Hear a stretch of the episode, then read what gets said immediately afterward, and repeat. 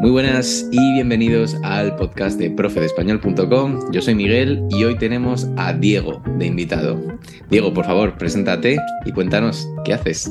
Buenos días, ¿qué tal? Bueno, pues encantado de estar aquí contigo, Miguel. Eh, bueno, yo soy Diego Villanueva, profesor de español online y creador de Fluent Spanish Express y también de The Spanish Newsletter, que bueno, recientemente eh, he lanzado Así que, bueno, pues estoy encantadísimo de estar aquí y, bueno, compartir con los, con los oyentes, con los estudiantes, pues algunas cositas que tenemos hoy aquí en nuestra lista. Efectivamente. Hoy lo que tenemos es un montón de recursos gratuitos para que mejoréis vuestro español desde casa. Así de simple. Como los dos somos profesores y tenemos un montón de experiencia haciendo que nuestros alumnos mejoren no solo en clase, sino fuera, pues tenemos una larga lista de cosas que podéis hacer. Y Diego, ya que comentabas lo de tu podcast, ¿tú crees que el podcast es una buena herramienta para mejorar español desde casa? Sí, para mí una de las más cómodas porque puedes estar eh, utilizándola si estás haciendo cualquier otra cosa. Yo consumo podcast habitualmente de todos los tipos y la verdad es que me encanta. Y creo además que un consejo que os daría es que eh, siempre intentéis buscar podcasts que estén en vuestro, o sea, que sean de vuestro nivel y que os exijan un poquito, no demasiado, porque puede llegar a ser frustrante, pero eh, pues eso, buscar podcast si tenéis un nivel intermedio, de nivel intermedio, de avanzado. Y bueno, por ejemplo, mi podcast, Influente Spanish Express, eh, pues es un podcast para nivel intermedio avanzado, básicamente porque hablo muy rápido, porque no cuido el vocabulario, no, no estoy adaptando absolutamente nada, hablo de temas eh, la verdad es que bastante, eh, bueno, de cualquier tipo de temas, culturales, de expresiones, de un montón de cosas. Y la verdad es que eh, tampoco tengo transcripciones, otra cosa que hace que el podcast sea un poquito difícil, pero creo que es un buen reto, reto interesante. Y sobre todo siempre digo que es el podcast que me gusta, que me gusta, el tipo de podcast que me gusta escuchar a mí para aprender idiomas, otros idiomas, ¿no? que no son el español, por supuesto. Pero bueno, pues como el mío, hay un montón de podcasts muy buenos el tuyo, por ejemplo, también, barremos para casa. También tenemos pues, muchos, algunos que son muchísimo más conocidos, que son monstruos de, podcast, como por ejemplo el de César, que es eh, Spanish Language Coach o eh, Spanish Intermediate. Eh, también me gustan podcasts como el de, Sara, de Handy Spanish. pues bueno, hay un montón de ellos, también Latinele, de Marco. Bueno, hay un montón de podcasts que la verdad simplemente es buscar y ver con, cuál, cuál, os gusta, cuál gusta más y también sobre todo pues eh, que, escuchéis muchos podcasts, diferentes profesores, diferentes acentos, diferentes maneras de, comunicar, porque eso es lo que os va a hacer, yo creo, en mi opinión, eh, enriqueceros y, aprender un montón de cosas que, que están ahí para que las descubráis.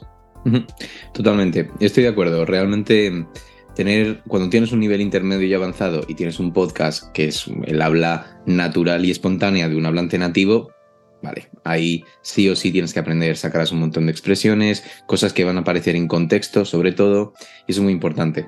Y cuando has mencionado el, podcast de César, el de César me parece que sí que viene con transcripción, el de Sara no estoy seguro. A Sara también la voy a traer al podcast, por cierto, y a César ya lo tuve.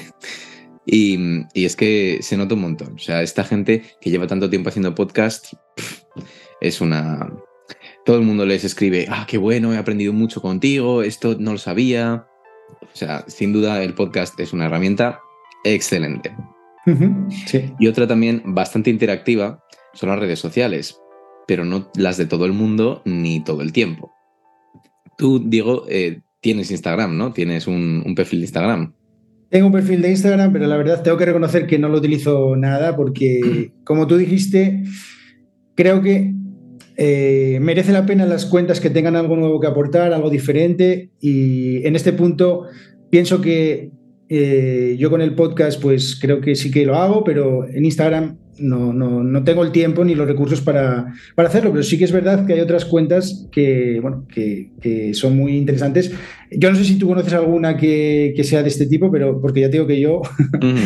Sí, sí, yo eh, por suerte, por desgracia, paso mucho tiempo en, en, las redes, sobre todo. Bueno, la tuya, claro, es verdad, que esa me gusta mucho. Esa es la única, tengo que reconocer que la única que veo con todos los, todos los tips y todos los consejos de pronunciación que, que das, así que bueno, esa me gusta mucho. Gracias. Sí, lo cierto es que mm, yo, bueno, la estrategia que yo tengo para crecer mm, no es que se base en Instagram, pero sí que tiene bastante, bastante protagonismo aquí. Y conozco un montón de cuentas, interactúo con ellas y conozco a los profesores y realmente somos un montón, porque profesores de español hay mm, apuñados, pero hay alguno en concreto que tiene cuentas súper valiosas. Por ejemplo, ¿Por ejemplo, Antonio de Spanish with Antonio. Fácil de recordar. Sí, sí, es, es sencillísimo. Eh, él enseña español de Andalucía. Y ah. es una pasada, porque es la jerga de allí, el acento de allí, todo muy bien explicado. Es un tío que habla claro, te dice las cosas de, su nicho, además Andalucía es algo maravilloso, todo el mundo quiere ir y, lo hace muy bien. Entonces, bueno, pues su cuenta merece la pena totalmente. A mí, personalmente, como, como estudiante de lenguas, prefiero ese tipo de contenido a las pildoritas de carrusel de esta es una expresión que no vas a usar nunca. Eso me aporta más a mí. Sí, montón de, montón de PDFs eh, con, expresiones que no utiliza nadie, o sea, ni mi abuela, y que al final lo único que hacen es meter información en la cabeza que no vale para nada, porque al final vas a venir a España, no vas a saber utilizar nada de eso porque no se utiliza. Así que sí. Cuanto más útil sea, mejor. Completamente. De todas formas, aquí sí que hay que romper una lanza en favor de Instagram y de las redes en general. Es que cuando eres principiante, todo te vale cualquier cosa te va a hacer mejorar. Claro, eso es fantástico. Pero en español, en general, pasar de ser principiante a ser intermedio no cuesta tanto. Así que ese, ese periodo de, ¡uh, qué bien! Todo, todo me vale, pues deja de nutrirte relativamente rápido. Entonces, ahí hay que saber buscar y saber cribar. Sí, eso es cierto. Sí, sí, mm. totalmente de acuerdo. Y ahí tenemos que pasar a otro, a otro tipo de contenido, a una cosa más intencional, algo que consumes de manera un poquito más activa, como una newsletter. Sí, y esto es de lo que hablaba antes al principio, que bueno, pues recientemente, hace menos de un mes, eh, creé una newsletter. Tampoco fue muy original el nombre, de SpanishNewsletter.com. O sea, Mejor. Pero creo que es bastante descriptivo, es lo que es.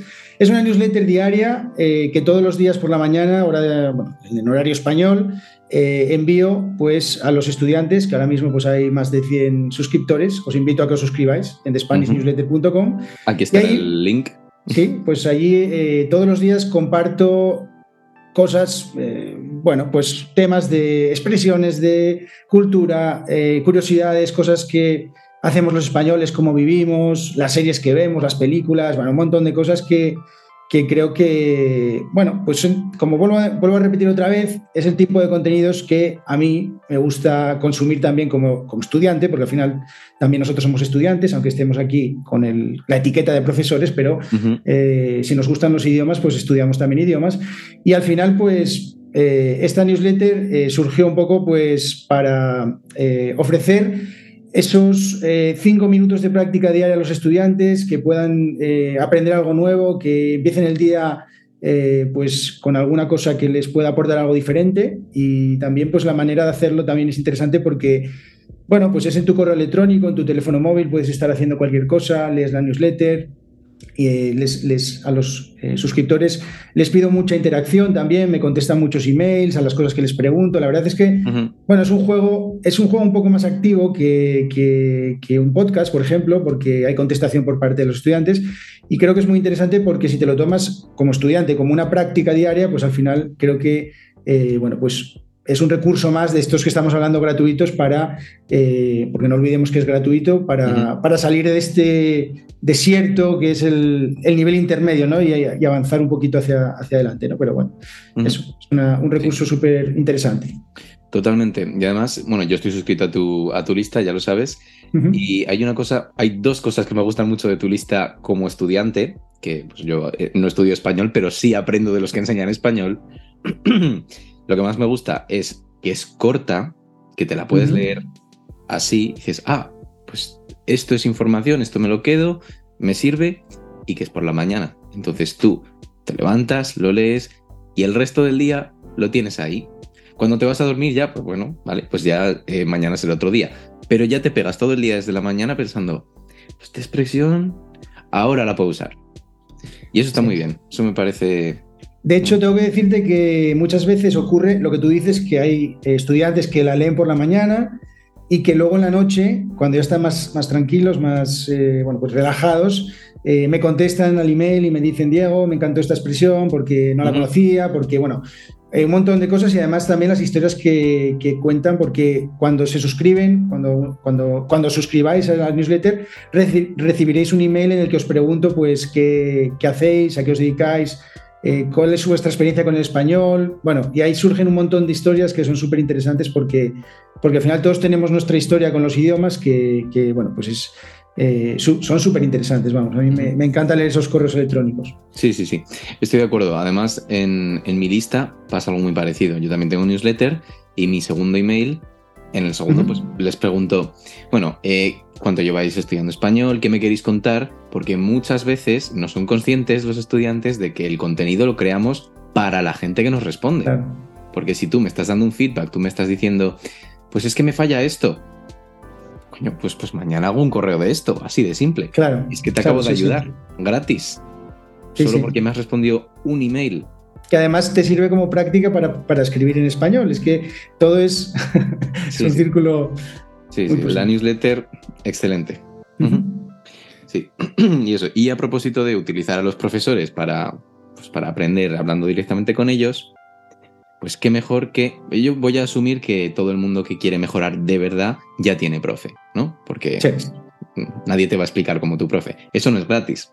Lo que sí que es gratis es que tu profe se forme más y te dé mejores clases por el mismo precio que ya le pagas. Eso, eso para mí es fundamental. Y por eso, pues yo he sacado un curso de pronunciación para profesores para que por fin esto deje de ser algo místico, ¿no? Que es que quiero, es que no me sale la R. Pues eh, haz un trabalenguas con 70 Rs y ya verás qué rápido. No, así no, así no va a funcionar. Sí. Entonces, empujar a tu profesor para que se forme me parece esencial. Sí, porque al final, lo que tú dices, muchas veces eh, los, profes eh, tendemos a repetir una y otra vez eh, los consejos que, que, bueno, pues que no voy a decir que vemos por internet, pero que todo el mundo dice y al final, pues de verdad que no hay nada como para mejorar la pronunciación como tener una persona que sea realmente un especialista y al final, a mí me, o sea, yo por ejemplo, cuando estudiando otros idiomas me gustan mis profesores. No quiero cambiar de mis, eh, a mis profesores, pero quiero mejorar mi, idioma. Entonces, eh, lo que tú planteas es una idea, un win-to-win, como se suele decir en inglés, ¿no? Que es que mi profesor se forme un poquito más, que mejore y que me haga mejorar a mí. Es que al final, bueno, pues creo además que, es un curso eh, bueno, en mi opinión, demasiado barato para, para la, calidad que, y los mm. contenidos que tiene. Así que eh, yo creo que, vamos, si yo fuera estudiante de español, ahora mismo escribiría a mi profe y le diría, oye, toma este enlace, eh, haz este curso y la semana que viene empezamos a llevar mi, pronunciación a, vamos, a la... Pues ya, ya me lo han dicho, ya me han dicho unas cuantas personas que es demasiado barato. Voy a tener que hacer algo al respecto. Bueno, pues que, que, lo compren rápido o que se lo digan rápido a sus profesores porque pues, también, oye, también puede ser un regalo que le hagan los estudiantes a los profesores, ¿eh? Puede ser que, que, un estudiante le diga a su profe, toma, para que te apliques. Así que, bueno. Feliz Navidad y espabila. Bueno, pues está bien, sí, sí, ¿no? A mí me parece una, buena, una buena idea. totalmente. Claro, eh, más allá de que sea mi curso o sea el de otra persona, desde luego es muy importante que si te gusta tu profesor y lo quieres, quieres mantener contigo, eh, pues que o sea, los profesores no somos omnipotentes, no sabemos hacer todo. Tenemos que mejorar en ciertas cosas para pues, poder dar esas, esas clases mejor, ¿no? Sí, y esto pues se aplica a ti, a mí y a, cualquiera. Sí, es verdad. Totalmente. Y otra cosa que se puede hacer, que bueno, esto aquí entramos en debate si es útil o no, las canciones. Porque por un lado, mola un montón, ¿no? Estás todo el día escuchando canciones en español y algo se te queda, pero por otro lado, eh, las canciones no son la vida real. Hay un montón de licencias que no nos tomamos cuando hablamos de verdad. Pues tú qué opinas con esto? Bueno, yo te he visto a ti hacer algunas canciones en Instagram, o sea que, a ver, me parece, me parece una, buena práctica. Eh, bueno, precisamente por lo que dices de las licencias, porque también es interesante entender cómo se utiliza el lenguaje en otros contextos diferentes.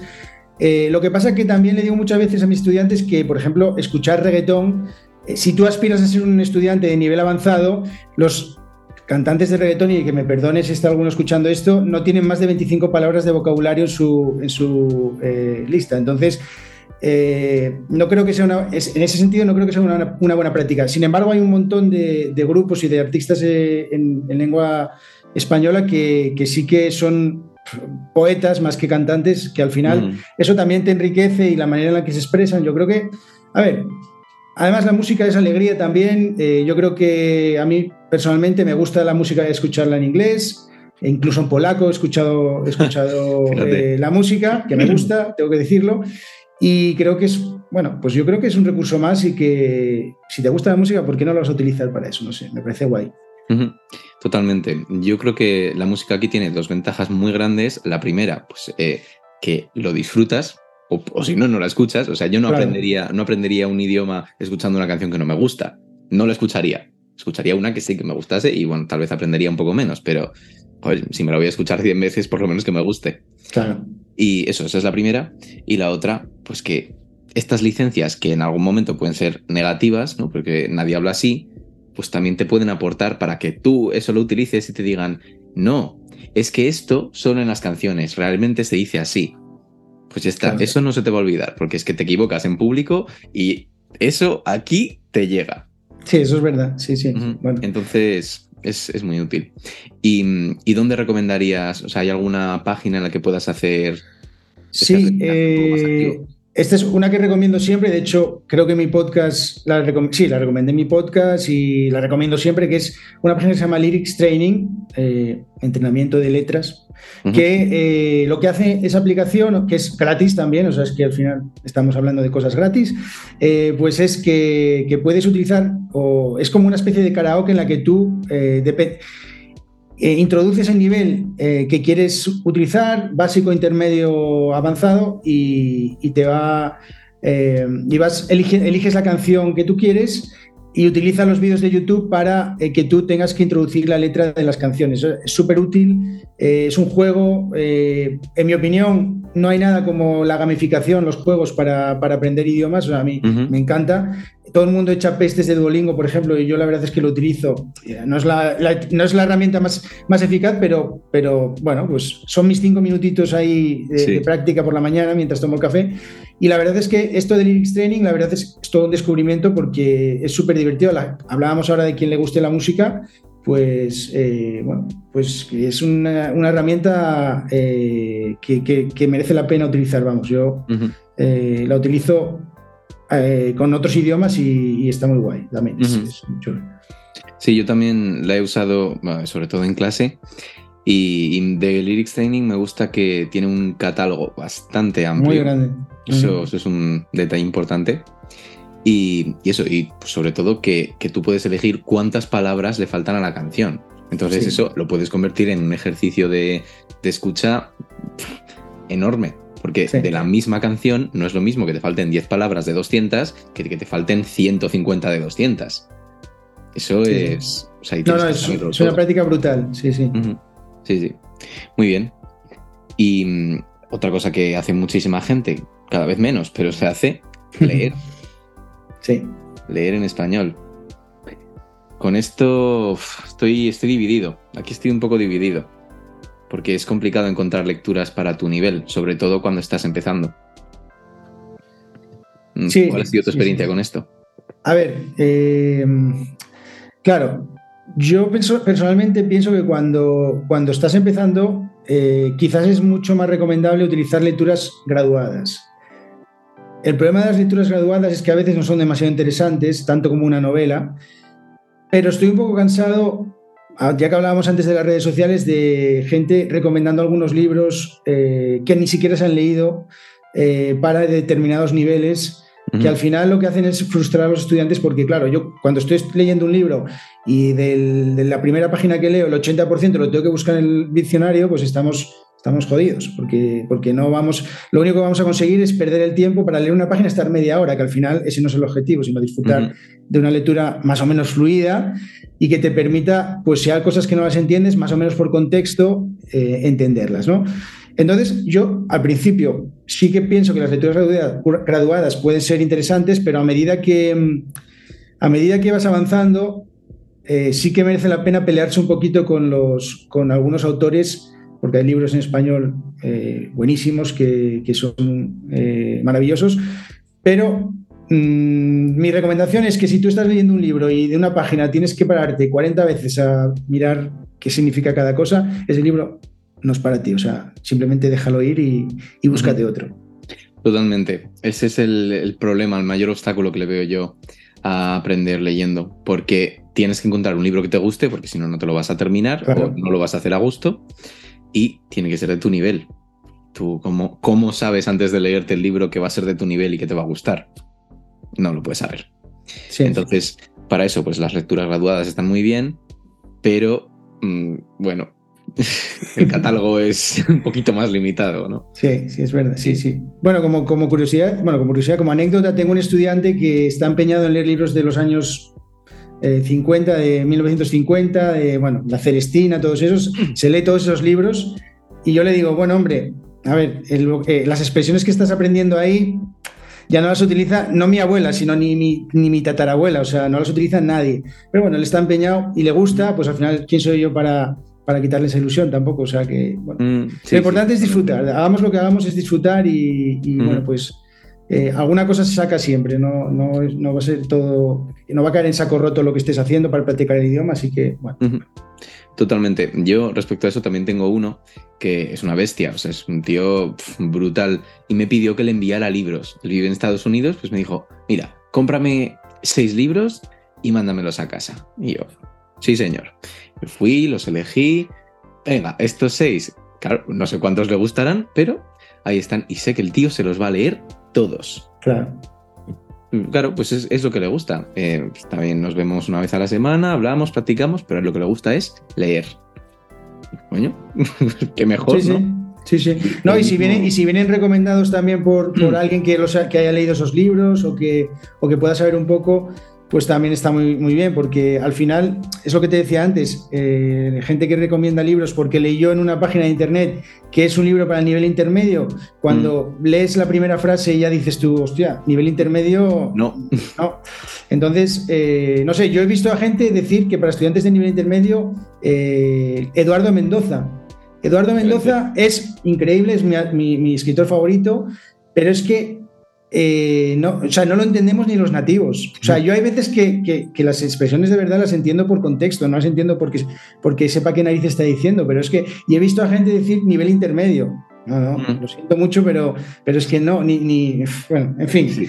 Ni, un nativo de nivel intermedio. Es verdad, es verdad, ni un nativo. O sea, utiliza una, es, tiene una, una pedantería súper divertida a la hora de escribir que, que no, que no, es para niveles intermedios y, avanzados, cuidado, vamos a dejarlo ahí, vamos a dejarlo ahí. Totalmente.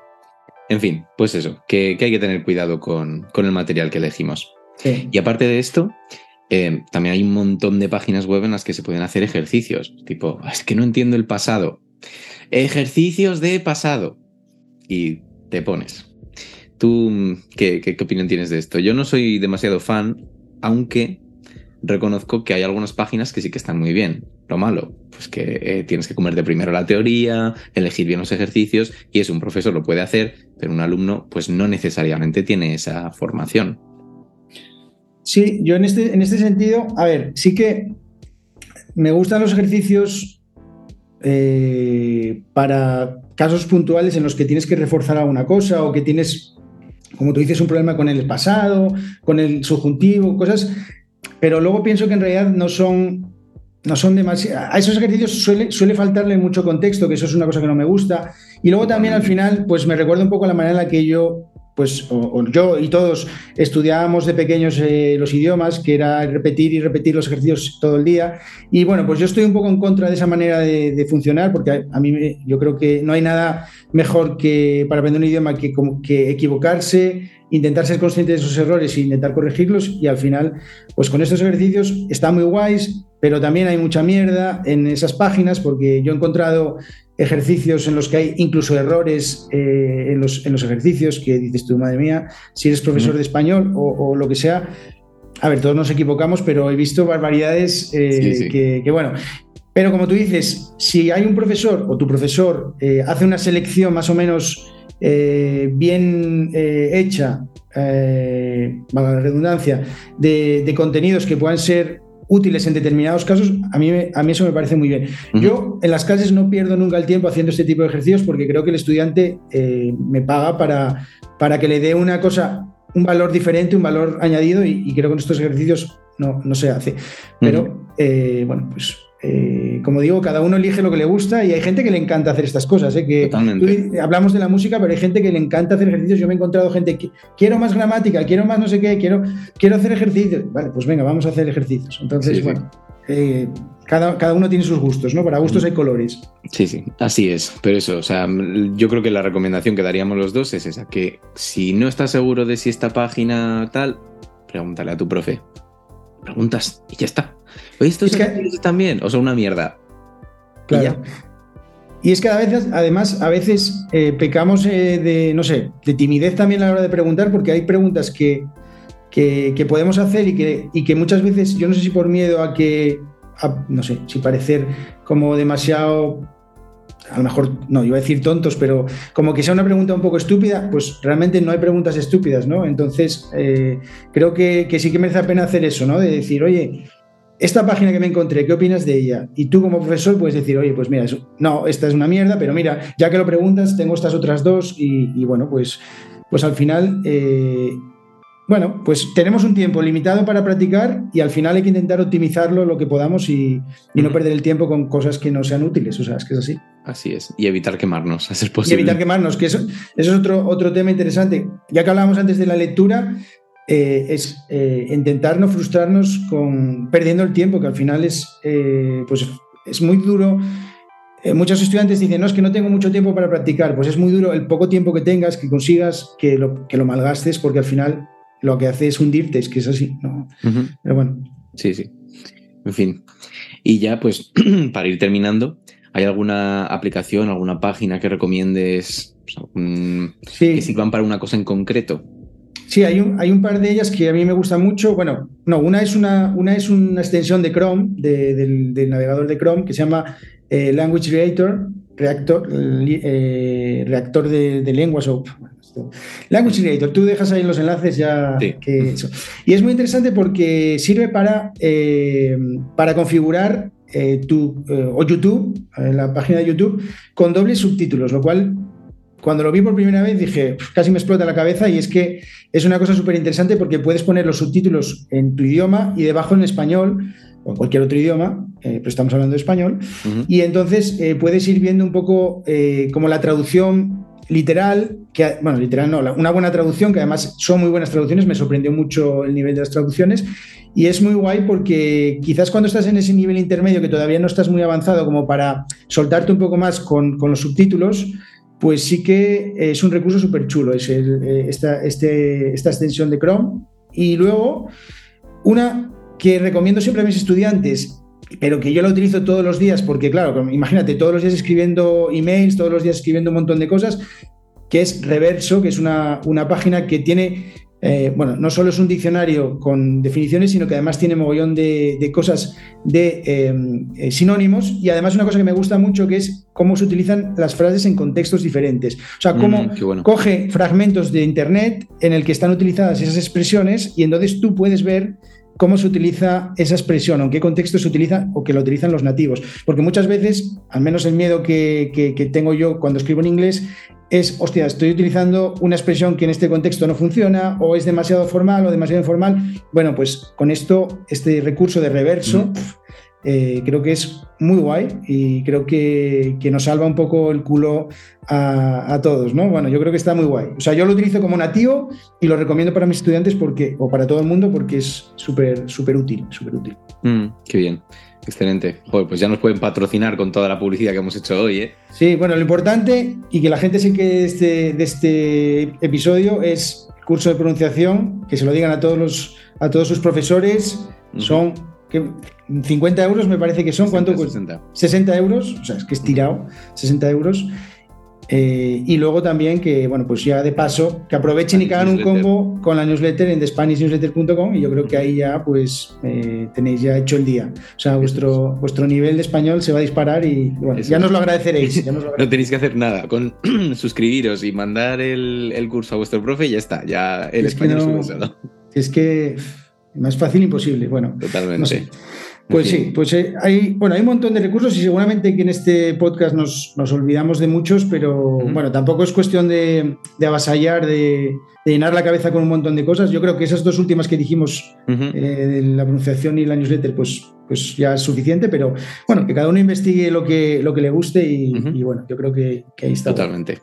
Y bueno, ya que hemos terminado, cuando se os ocurra algún, a los que estáis viendo esto en YouTube, a los que podáis comentar en la plataforma que estéis escuchándolo, dejad aquí qué, mm, qué recursos utilizáis vosotros, qué recursos gratuitos recomendáis para otras personas, cómo habéis llegado a un nivel avanzado, si es que habéis llegado. Eso, eso sería muy enriquecedor para todos. Pues nada, Diego, muchísimas gracias. Ha sido un placer tenerte aquí. Vuelve cuando quieras mucha suerte con la newsletter, que de verdad que merece la pena. No es por, no es por hacer aquí la pelota, pero, pero es buena. Si estoy suscrito es por algo.